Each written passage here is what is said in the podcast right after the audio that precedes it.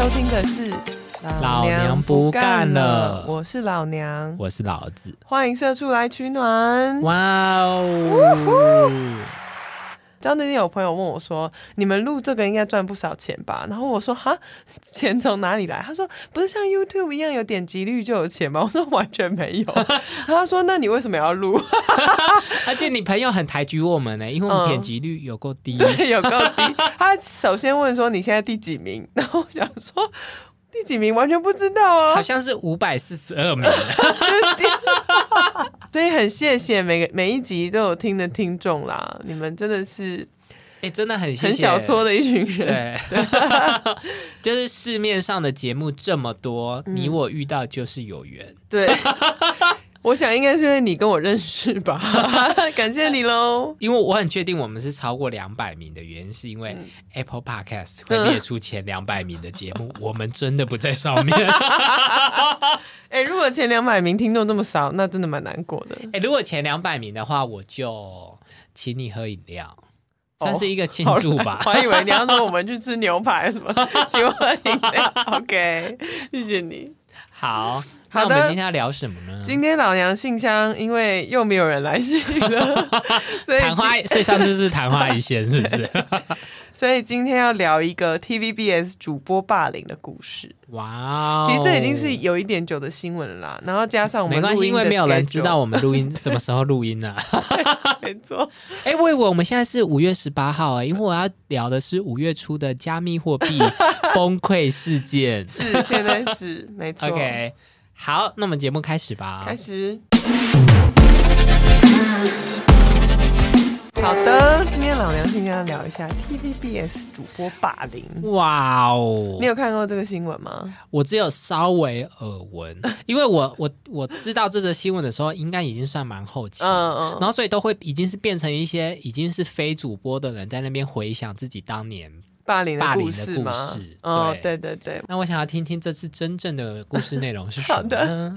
这个背景呢，就是某电视台某群资深女主播，资深呢都不是新人。OK，对，知情人士透露，这四个人本来就不和，其中有两人从跑线的时候，就还没有当上主播的时候就互相讨厌了。哇哦，其中一人甚至会在外。放消息称，另外一人有体味，还在 还在两人座位中间堆叠物品设下帐。这里好幼稚啊！这里我想要分享，紧张流的汗确实比较臭，你知道这件事吗？哎，我不知道。就你在压力大或紧张的时候，你身体的排汗会比不紧张、压力不大的时候多出三十倍。然后又因为腋下的汗本来就比其他身体的部位多，而且又富含很多蛋白质跟养分，所以细菌特别容易滋生。对，所以你你没有遇过，比如说他上台报告以前要上台的那位同事突然飘散出体味，然后平常他都没有吗？我因为通常都只会说，哎，他腋下全湿，但是通常就不会说，哎。他因为要上台，所以变臭了。比较多是因为他要上台，所以腋下变这件事情我有注意过，所以我只能说，嗯，如果遇到同事有体味，代表他当下很紧张，你应该要多关心他，就是买杯饮料给他喝。可是因为他已经有体味，所以我不想接近他。我我用通讯软体，我也问他说你要不要喝饮料？你还好吗？然后我我用 Uber 叫给你，我本人都不想接近你。对，没错。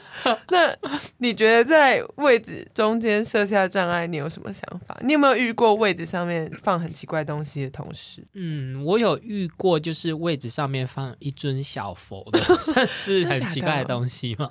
可是是那种常见的佛，还是四面佛这种比较令人紧张的？常见的佛是指，你譬如说你在路上会跟他打招呼，还是什么意思啊？I don't know，就是一般民俗的佛，看起来是一般的这个观音是菩萨，不是什么养小鬼这种，不是不是不是，OK 还好，OK。还好。因为我以前的工作比较长的时间待在那种有隔间的办公室，是你跟你同事之间本来就已经有隔板哦，所以他放什么跟你也没有关系。对，就我本来也有我自己的小小的这个 cubicle 这样子，所以就不知道主卧座位为什么没有隔间，还是有呢？他在隔间的墙上面又再往上堆叠，他把自己关在一个牢笼里 面。他刚才放一个那种日式餐厅的那种窗帘，然后拨开才可以跟旁边人讲话。好，那传言霸凌的手法就是受害的这个 A 主播好了，A 主播的围巾，所以有体位的是 A 主播还是不是？是其实那四个人四个人本来就不合，不是被霸凌的另外两个人，就是传对方有体位这样。所以他们四个人并不是分成两派，其实是四个人彼此都看彼此不顺眼。对，有知情人士后来透露说他们彼此不合。对对，好 好。新闻上面传出集体霸凌的这个故事，其实是他的手法是受害女 A 主播，她曾经发现自己的围巾被剪破，被剪刀剪破。这个蛮蛮可怕，这很可怕，感觉很像威胁，你不觉得吗？对啊，是要黑喊你才会剪破，或者是就是要对你不利，就我这次剪破你围巾，下次剪破你头发。嗯，那你记得我们小时候有部电影叫做《Mean Girls》辣妹过招，里面有一幕是那个女生想要另外一个的配角出糗，她就在那个胸部那两块剪出两个洞，没有想要在高中大为流行。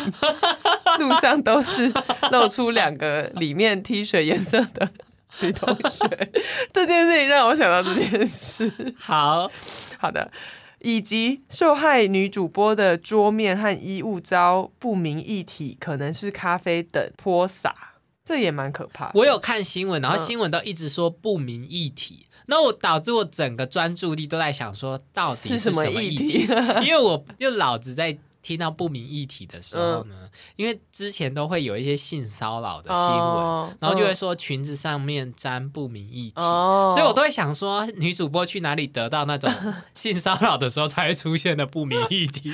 对，OK，现在谢谢你帮我解惑，是咖啡。没有，他新闻的原文是说泼洒咖啡等不明议题，所以就是他不知道是什么议题，可能是 mix，他可能不想要明说，对，他就说是咖啡这样，对，只能说。主播们 就想要什么就可以找得到什么。好，然后另外有传出说，这个受害女主播因为平常就有在座位上摆正烧符咒，让其他同事感觉不舒服，所以就把用过的口罩、化妆棉及丝袜丢到他桌上，希望破除阵法。丝袜？请问你是说丝袜吗？这是整段我觉得最好笑。我不知道破除阵法这么简单呢，你只要把用过的丝袜跟口罩丢上去就好。那为什么鬼片里面都要好像逃不掉？对，为什么那么？你就把丝袜往那边丢就好了。没有口罩，现在大家随身都好多口罩。呃，那大家现在都很安全，大家都不会再遇到鬼，也不会被人家下阵法，因为你用过手口罩非常多。鬼鬼怕什么？COVID nineteen。没有错。鬼说：“哦天哪，不要给我 COVID nineteen，喉咙很痛，真的太好笑了，还会发烧这样子。”没错啊，于是呢，传说这个 A 就在座位上面装针孔摄影机来气胸。Oh my god！意外拍到这三个人脱序的行为，因此而向上级主管报告。然后网络上其实是传出一个。可能是群主的截图吧，写说有霸凌的行为，然后已经联络警方，然后也警方也来办案了。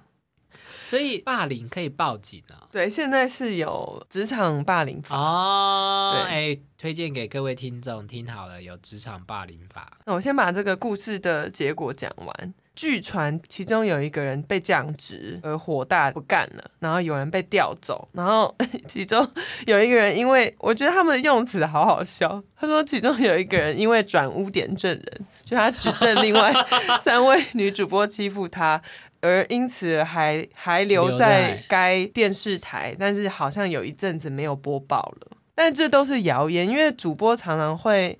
对对，连续播报一阵子，然后有一阵子就去排休嘛，所以也不知道到底是什么状况。那新闻有公布他们的脸吗？没有，大家呃，新闻有说呃什么什么姓，像什么张姓、陈姓这些，但是因为真的猜不出来到底是谁，所以我就没有特别阐述。对 对，然后 TVBS 有回应说这些都是不实的谣言，也没有什么监视器，也没有什么警方来。来调查。但确实主播之间曾经有小纠纷，但是都已经内部处理完了。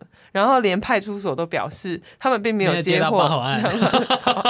对，所以这一切就是罗生门呢。结果最后乡乡民很多就说，不管怎么斗，主播组有一位谢姓男主播不动如山，调动时段他都去临时填空也行，从不参与斗争，所以公司对他也非常礼遇。所以其实重点会这 重点是谢姓男主播怀疑没有啦，我自己的怀疑，其实这一切 是不是谢姓男主播 他在造谣？是谁啊？从头到尾。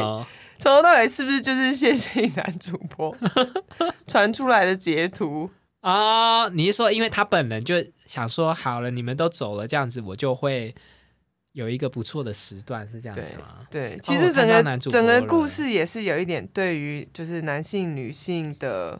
刻板印象有被放大了，然后谢姓男主播就在这个莫名其妙的状况中被乡民称赞，称赞，对，说他都不会参与女主播的斗争，这样。哎，我我我觉得很好笑，哎，香敏其实蛮忙的，你知道吗？对，就他们一方面要回答别人家的人生大事，例如说该不该离职，或者是。常常换工作会不会怎么样？然后另外一方面，乡民又担任起就是评断别人家气度的一个评审，就说谢谢男主播很棒这样子之类。对，乡民很乱七八糟，十八般武艺都会。对，所以在这边就提醒大家，职场现在已经有职场霸凌法。那我想要问老娘，对职场霸凌或者是对霸凌这件事，嗯，有什么心得或小故事？我好像没有见识过很明显的职场霸凌，可是学童霸凌有。我小时候有霸凌过同学，那请老娘分享，会忏悔吗？还是你讲完这段会觉得要挂 要剪超级忏，我我印象很深刻。我小学，你觉得这一段真的可以播出吗？如果是你霸凌别人的话。但我觉得这种事情就是要摊开在太阳底下讲。如果我因此而被公开抨击的话，我觉得也是我活该，因为我就是一个换个，就说是我朋友这样子，就是我做的，没办法。好，请说。就我小学有一次在排队要放学的时候，有一个同学，他平常就被他的好朋友霸凌。但是，对，加好朋友吗？就是他们两个都会永远都腻在一起。可是另外那个同学非常喜欢嘲笑他，或是动手推他什么的。然后其他的同学和老师都没有出手阻止过。那天我很印象深刻，就是他跌倒了，结果他的好朋友竟然踢他，我竟然补踢了他一脚。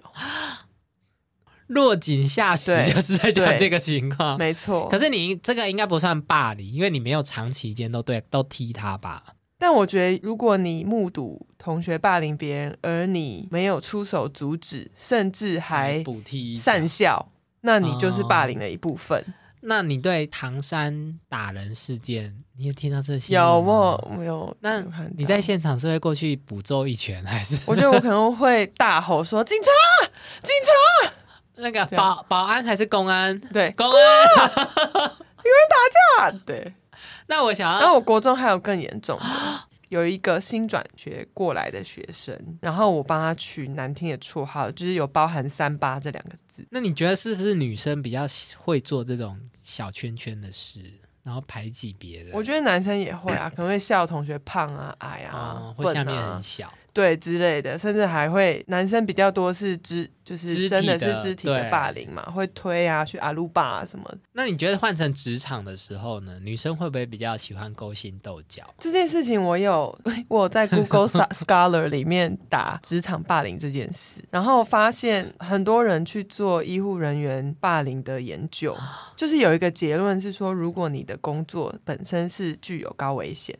然后高风险，嗯，然后再加上你的工作上的知识是不能自学，是需要有人教你的，那会造成你的工作的阶级制度会很严重，所以当你的阶级严重的时候，你就特别容易出现职场霸凌。刚好空姐啊跟医护人员都有符合这些条件，所以我觉得不是男性女性，而是什么样的性别容易走到什么样的职业，但是那一种职业的环境会造成职场霸凌特别容易出现。所以，所以像我们之前说的那个空姐的那个学姐跟学妹说，如果你不来罢工，你就完蛋了的这种。而且我觉得这就就是这一类工作高风险，然后。技术层面比较高，就是需要口耳相传的技术层面比较高，又特别是容易你会把命交在他们手上的职业，就你特别不想要他们承受多余的压力，但偏偏他们就是特别容易有职场霸凌，你知道吗？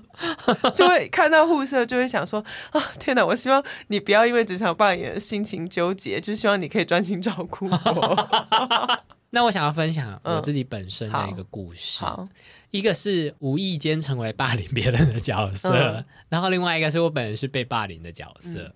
你会不会听完听众想说好小哦？他说老子真是玻璃心。好，一个就是在我第一份工作，嗯，然后因为那时候我就跟就我就跟我同期的同事比较好嘛，对不对？然后我们就有三四个人，就三四个人就常常结伴在办公室聊天啊，或者走来走去，我们就是一个小团体。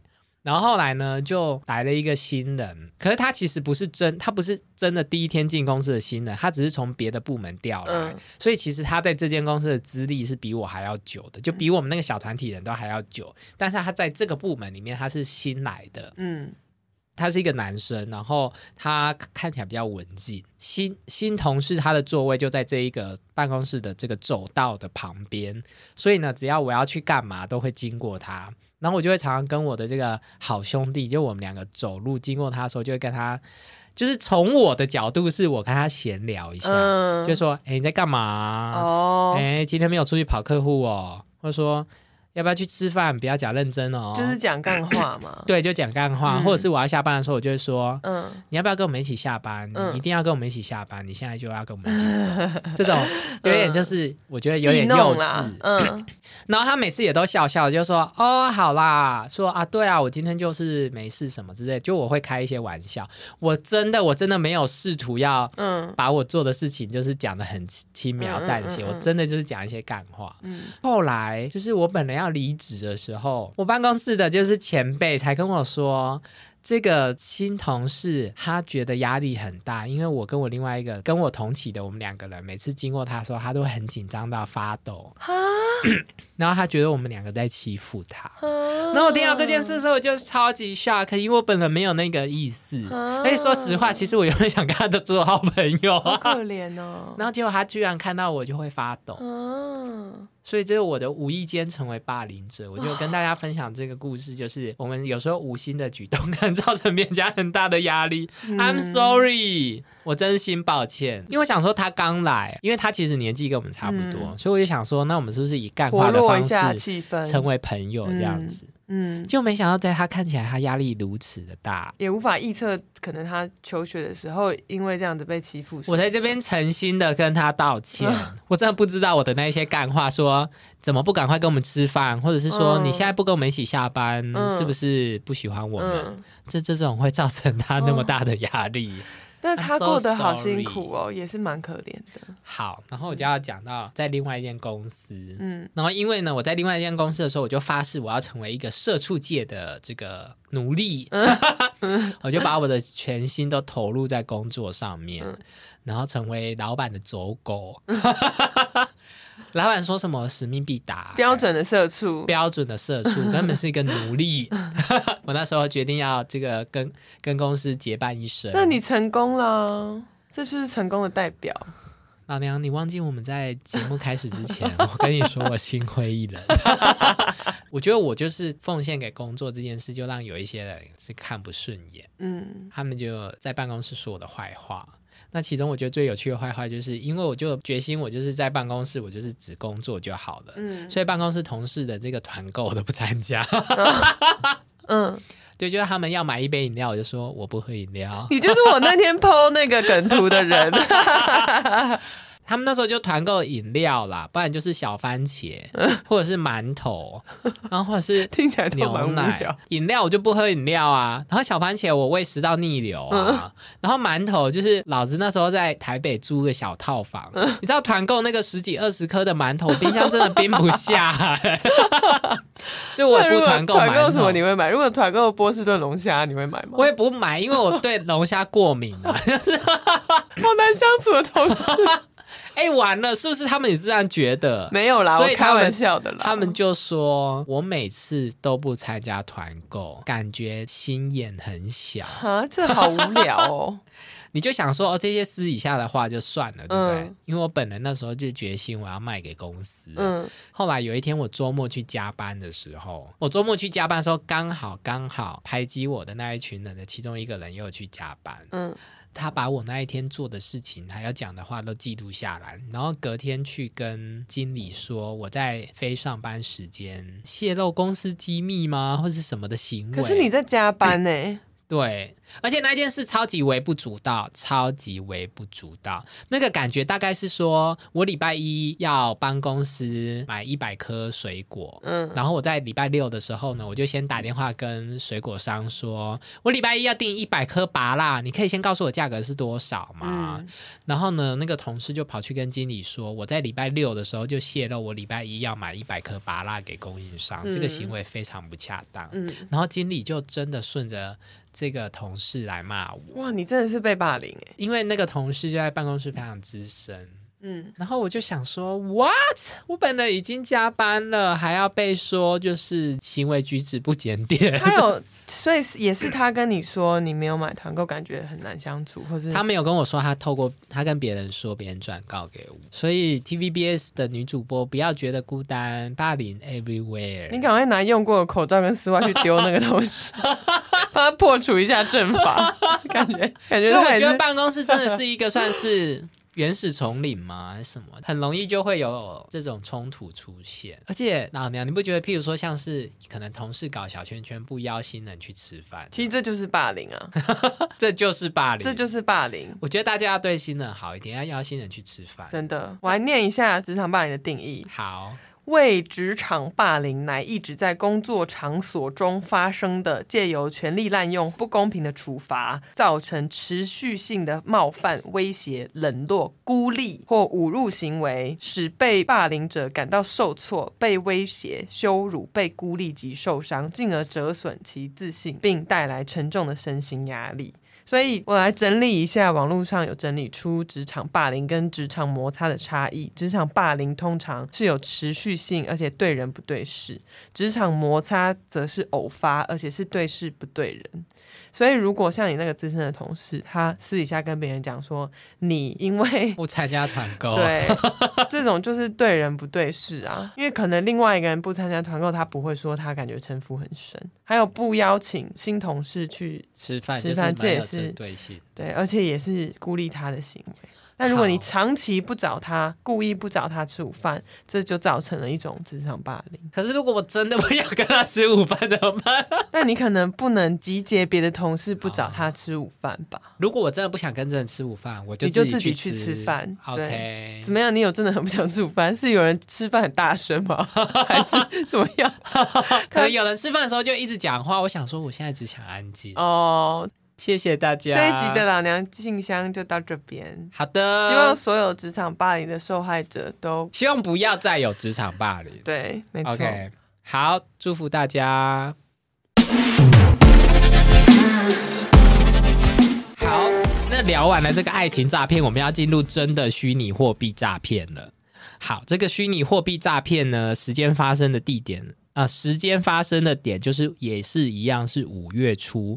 五月初呢，整个加密货币市场出现了一个巨大的风暴，人家堪称是加密货币史上的雷曼兄弟事件，听起来没有很恐怖。好，那这个不是说说而已啊，因为在五天之内，五月上旬的五天之内呢，整个加密货币市场的五千亿的市值崩跌消失。我觉得这，而且如果有哭声的特效的话，可能要搭配哭声。那这一个事件的主角呢？这个人人的主角呢，是一个韩国人，叫做全道亨。道亨，然后他在 Twitter 上面的名字叫做。都矿，抱抱歉，因为本人不会韩文，我猜就是都矿。这都矿是什么呢？我现在来讲一下都矿的背景。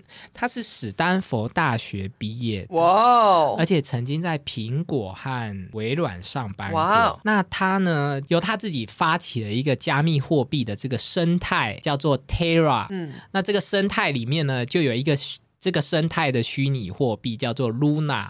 大家就把它想象成 Terra 是一间公司好了，嗯，Luna 就是它的股票，嗯，那这间公司呢有一个非常重要的产品叫做美元稳定币。那老娘，你知道美元稳定币是什么吗？不知道。好，那我就要跟大家解释。大家应该已经知道，就是就算你是金融小白，你应该也听过比特币或以太币之类的这两个最广为人知的虚拟货币。对，那大家想必也都听过虚拟货币的暴涨暴跌。嗯，所以呢，一般虚拟货币它在暴涨暴跌的时候呢，如果你想要从一般的这个法定货币就是美金啊或台币去兑换虚拟货币，或者是你在觉得它要跌的时候，你想要把它从虚拟货币换成一般的法定货币的时候，都会有一些程度的这个所谓的摩擦交易成本。OK，他们的专有名词叫做滑价。OK，啊，就是价格跑掉就对了。OK，好，稳定币就是为了要避免这些交易摩擦成本发生的一种机制。嗯，当你今天呢觉得，哎，我手上的比特币有可能在下个礼拜会暴跌，嗯，我想要先把它转为其他的资产的时候，一般来说，大家会想说，哦，那你就卖掉换成美金就好了嘛。可是因为中间又会有那个滑价的问题，这时候市场上的稳定币就担任了这个角色。他就说，你就先把你手上的虚拟货币换成稳定币，稳定币本人也是。是虚拟货币哦，嗯，但是它跟法币就是法定货币是一比一的挂钩，嗯，一美元的美元稳定币，应理论上应该可以直接兑换成一美元的美金现金，嗯，那稳定币呢有三种，一种就是真的是以美金资产为基底的稳定币，如果你在虚拟货币市场上面兑换了一个稳定币的话，他们就会在。真实世界的银行存一笔存一元美金来当做这抵押的价值，然后另外一种稳定币呢，它是用一整包的虚拟货币当做担保价值，就譬如说哦，你的一美元的稳定币是用比特币什么以太币合起来的担保价值来确保你可以直接兑换成美金，然后第三种呢，就是今天故事的主角演算法稳定币。好，听到这边老娘已经快要睡着了，大家就眼神死，开始放空。大家就记得有一种演算法稳定币，但演算法稳定币为什么要特别被提出来，而且是这次的主角呢？因为演算法稳定币基本上就是没有担保的，嗯，所以它并不稳定。是吗？它其实就是不稳定的稳定币，也不是不稳定，它其实是有担保的。那在这一个今天的这个事件里面的这个稳定币，它叫做 UST。嗯哼，作为 UST 担保的是什么呢？就是我刚刚说的这个 Terra 生态系的加密货币，叫做 Luna。换成一个大家比较容易想象的，就是假设今天老子开了一个游乐场好了，这个游乐场里面有代币，大家可以来这边玩。嗯，那你用一千元跟我换一千元的老子代币的时候呢？老子。我会给你一张老子游乐场的股票，嗯，作为担保，你这个一千元代币的这个价值，因为。你一千元现金给我，你又觉得说你手上的一千元代币搞不好是没有价值的，我就说没关系，我给你一张老子公司的股票，作为它的担保。如果说大家对于这个 Terra 生态系，就是这个全道亨所发展的这个加密货币的生态系越有兴趣的话，那他这间公司的股票，也就是这里面说的 Luna 币，就会水涨船高，所以它的 UST 就越有这个担保的价值嘛。那在这个崩溃事件之前呢，Luna 最高。高的价格曾经超过一百美元，嗯，然后总市值超过四百亿美金。我两两个问题，好，那跟他把他的卖掉，直接去买露娜币有什么不一样？把什么东西卖掉？就是你刚刚是说他买稳定币是为了不要滑价吗？对，所以意思是说他买演算法稳定币其实就是买 Luna，，只是不会滑价。他买演算法稳定币不是买 Luna，是演算法稳定币能够兑换一美元的 Luna，等值一美元的 Luna。OK，因为在其他的公司里面，呃，在其他的稳定币，你手上握有。等值一美元的稳定币，为什么你相信它可以兑换成一美金？嗯，是要么是因为这间公司宣称它在某一间银行存了一块美金，嗯，要么是这间公司说，因为我手上有超多比特币、以太币什么什么，所以你手上的这个稳定币是有价值的。所以其实说到最后，这就变成跟银行也会存一笔钱在央行是一样的道理啊。对。我跟你说，我之后有时间再跟大家用金融领域的角度来跟大家分享虚拟货币的话，你们会发现说，其实它跟你现实生活中的这个金融交易是蛮接近的。嗯，好，因为其实人类的创意是有限的，结论是这个。好，OK，所以这样看起来很完美嘛，对不对？就是呃，我的这个稳定币是由我的这个股票来担保的，有 Luna 这张股票来担保的。OK，然后 Luna 又会水涨船高，然后呢，他们为了要这个定锚定这个一美元等于呃一块稳定币的这个价值呢，他们又设计了一个演算法在里面。这个太太技术了，我就不说，怕大家转台。嗯，好，那。时间来到五月初呢，这个在虚拟货币市场呢，就有人趁着这个 UST 的生态呢，他们要进行一次系统升级的时候呢。他们整个资金池的流动性，因为系统升级会变呃会降低，就有人在这个时候呢放空 Terra 系统里面的稳定币 UST，然后就让它价格崩跌。然后因为他们演算法的这个设计呢，导致 UST 的价格崩跌，就是它再也不是一美元的时候呢，Luna 币也跟着一起降。一起崩溃，然后这时候呢，大家不要觉得加密货币市场的投资人都是傻子哦。他们一开始之所以愿意相信这个 Terra 体系，然后把钱放进去呢，还有一个原因，就是因为这个 Terra 体系，他们说他们有一个叫做 Luna Foundation Guard 的基金会，嗯，里面有一大堆比特币，他们宣称他们手上握有这么多比特币，就是这一个 Terra 生态的担保。所以呢，他们为了要拯救 UST 跟 Luna 的价格，他们就要把手上的比特币。抛售来拯救这些资产嘛？就他们把比特币抛售的时候呢，就把整个加密货币市场的价格又再往下大，再往下大。大家看不到，刚刚老子说比特币做担保，我就在翻白眼。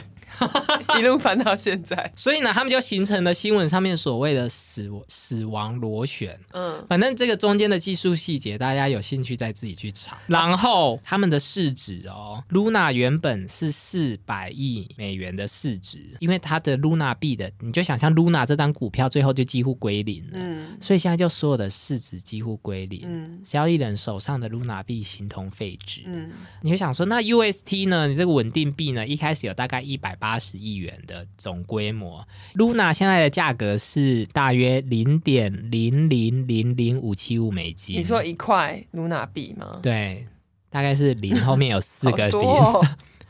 哎，可是即便如此，Luna 当前的市值仍然有三亿多美金呢，所以你就知道它发出多少颗 Luna 币了。UST 这一个稳定币总共有大概一百八十亿的规模呢，它现在一块 UST 大约等于零点零零零零六二美金，也是零后面有四个零，所以是不是听起来就很多人资产归零？嗯，就有一个美国的网红宣称他两百万美元的资产现在只剩下五十。五十七块钱，有一则新闻，直接在五月初说台中有人跳楼，哦，我有看到那个，然后据说就是他投资 Luna 砸了六千万，然后产赔只剩下两万九，所以就跳楼。有有时候我在新闻上面看到因为钱而自杀或是做坏事的人，我有时候都会想说，我可以借你啊，六千万你借得出来？不是，如果你是下个月吃不吃不了饭，那你下个月饭钱我借你啊。算了，我就是因为这样，所以会常常遇到借钱不还的朋友。那我觉得，那我觉得你跟遇到诈你你哎你在公开节目讲这个，我很怕你接下来接到很多诈骗电话。你不用诈骗我，你只要跟我说你没有钱吃饭。我就会借你钱。好，大家要听好，老娘真的是很善良。在这件事情发生之后呢，我不是说就是 Luna B 加 UST 合起来大概市值可能六五六百万就归零嘛，对不对？然后整个加密货币的市值因为这一场风暴也缩水了三千。啊，三成五千亿美元凭空消失，然后市场上就有很多马后炮。呃，最多的人说这个 Luna 币呢，或者是这个 UST 本身是一个庞氏骗局，导致了这场崩溃。为什么它是庞氏骗局呢？我刚刚没有提到，就是 UST 呢，它要成立那 Terra 这个生态系，其实你就把它想象成是一个金控公司好了，它里面提供存款啊，提供借款啊，提供证券交易啊，提供支付啊。那它这这里面呢，最重要的这个，你知道，你要成立一个金控公司呢，其中银行会是你的很重要的一个 BU，然后你要成立银行，最重要是你要先吸收存款嘛，嗯，因为你没有钱，怎么借人家钱，你就没有办法展开后面的生意，嗯嗯，所以呢，这个 Terra 生态系一开始用年利率二十趴来吸收存款，一年利率二十趴，所以你想，如果你今天是一个算是虚拟货币小白好了，你说比特币我不懂。以太币？I don't know。那稳定币既然它宣称一块 UST 可以兑换一美元，对啊，你就会想要存进去，而且二十趴哎，有够高，真的。然后很多人就觉得这个二十趴是无以为继的，所以他们认为这是庞氏骗局。嗯，然后认为这个庞氏骗局，呃，等一下，无以为继是什么意思？就是没有办法持续。大家觉得是，可是你知道吗？我觉得这一次的崩溃，不要忘记了，前面是先有一群人针对这个 UST 放空，对，所导致它的崩溃。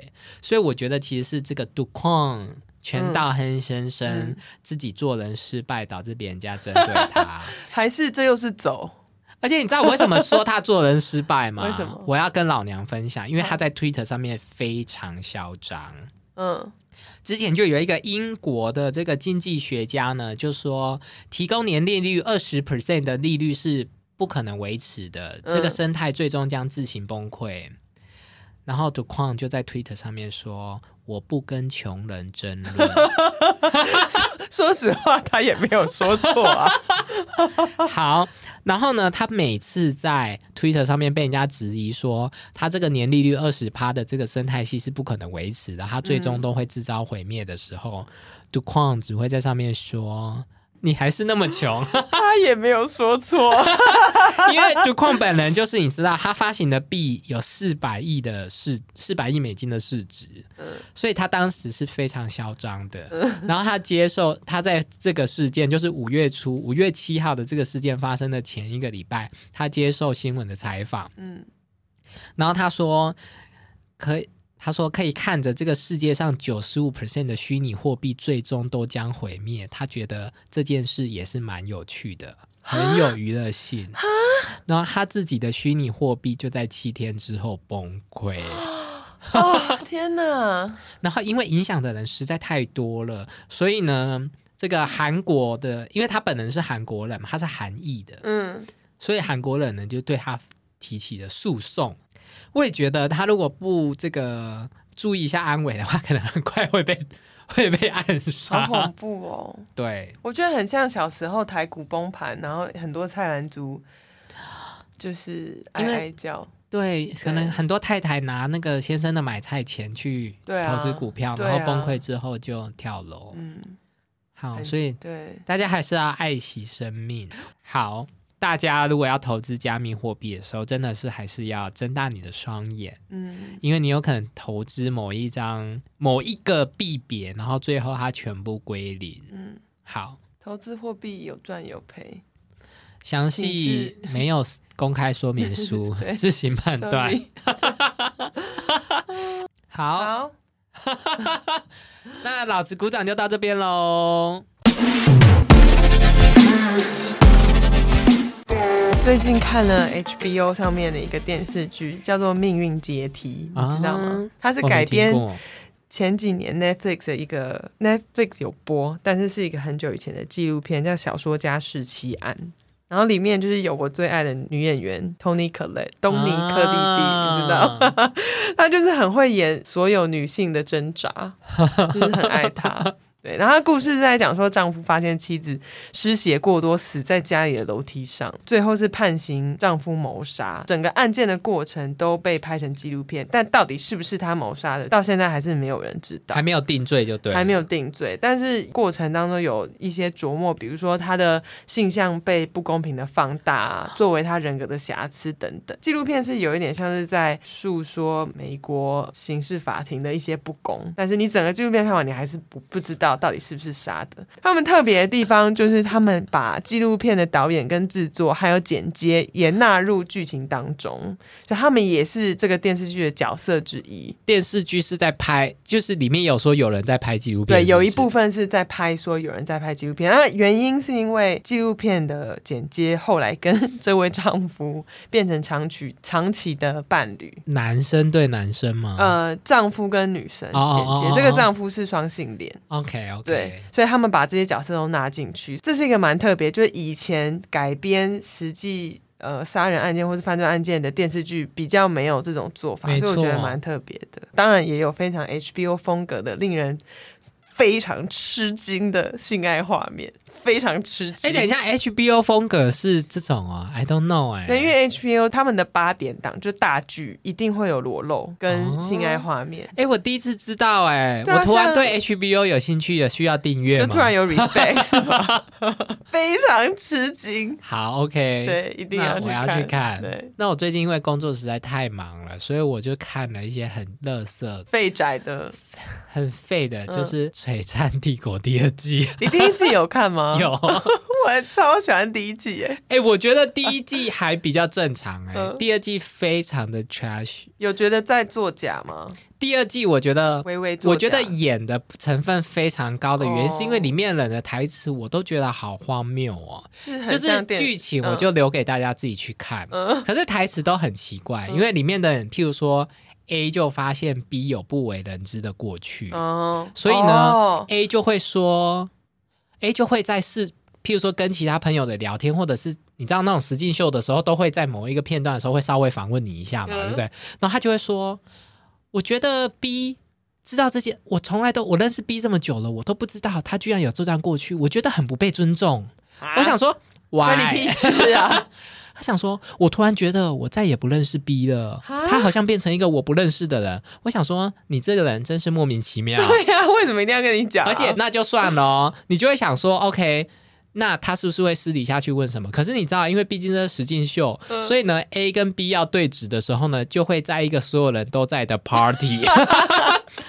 那就很假，有点假。因为你知道，譬如说，假设我今天发现了一件老娘的事情，嗯，然后我想要跟老娘厘清说这件事是不是真的的时候，而且重点是这一个背后的故事还不是牵涉到两个人呢，就只是他过去的某一件事情而已。那譬如说什么小孩是跟别人生的什么之类的这种，这种这么隐私的事哦，他们不会说，哎。我偷偷问你，老娘，你女儿是不是跟别人生的？她是在一个很大的宴会上面，然后 从别桌走到这一桌，说。老娘，我有事要问你。嗯，就是这种，就是你想说现实生活根本不会发 生啊。然后不然就是里面有一个超夸张，里面一个宣称就是事业女强人的，叫做 Kelly 的。嗯，我知道。对，然后因为她就是跟前男友分手之后，就是一直有看智商师，想要重新找回自己。前男友很可怕的那个。对，好，她想要重新找回自己的时候，她找了一个什么性爱治疗师，还是身体发现大师什么之类吧。Anyway，他们其中一个。治疗方法是在庭院晒菊花，不是花朵的菊花是人体的菊花是吸收日月精华。对，所以呢，他们就穿宽松的衣服，然后到到庭院去，然后把裤子脱下来，然后 吸收维他命 D，而且不是狗爬式的把屁股翘高，而是整个身体仰躺，然后要把脚抬高。瑜伽的一个 Happy Baby 的 pose。哦，我的天呐！然后就是把菊花摊开来晒，这样。然后摄影机也有拍吗？摄影师又在旁边用一种拍不到裸露，但是知道他们的姿势是什么的状态下，我看完以后想说这部剧都在闹我。但是我推荐大家，就是你今天今天下班真的好累，你只想用乐色填满你自己的时候，就可以你就可以晒菊花。哦，不是，是 你就可以看《璀璨帝国》第二季，在 Netflix 上面。好，那我们就推荐给大家两部剧，一部就是悬疑烧脑，一部就是蛮。没营养的，有晒菊花的内容，跟就是姐妹互撕这样子。下一个太阳出台北出太阳的那一天，我就会来试试看晒菊花。那我希望老娘不会被邻居搞，或被邻居偷拍。好的，那我们今天节目就到这边喽，祝大家有美好的一个礼拜，拜拜，拜拜。